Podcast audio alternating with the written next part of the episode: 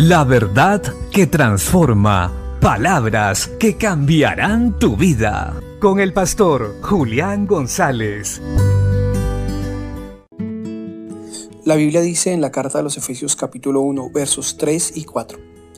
Bendito sea el Dios y Padre de nuestro Señor Jesucristo, que nos bendijo con toda bendición espiritual en los lugares celestiales en Cristo, según nos escogió en Él antes de la fundación del mundo para que fuésemos santos y sin mancha delante de Él. Qué maravilloso es saber y comprender que en Cristo estamos más que completos, pues Él nos bendijo con toda bendición espiritual en lugares celestiales. Esto es importante para que vivamos tranquilos. Esto es importante para que podamos continuar haciendo la voluntad de Dios sin temor. Él nos escogió desde antes de la fundación del mundo para que fuésemos santos y sin mancha delante de Él.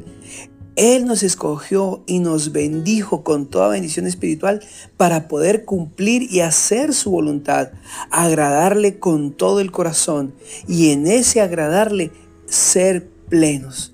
Porque el propósito de nuestra vida es hacer la voluntad de Dios.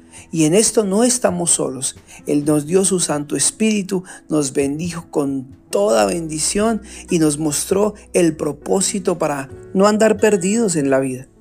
Ciertamente tenemos capacidades sobrenaturales en Dios para llegar muy lejos.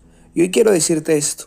Dios te escogió, te llamó, te santificó para que puedas alcanzar todas las metas él también por medio de su sangre nos sanó. Recibe hoy sanidad, fortaleza y has nacido con un propósito, glorificar a Dios, ser santo.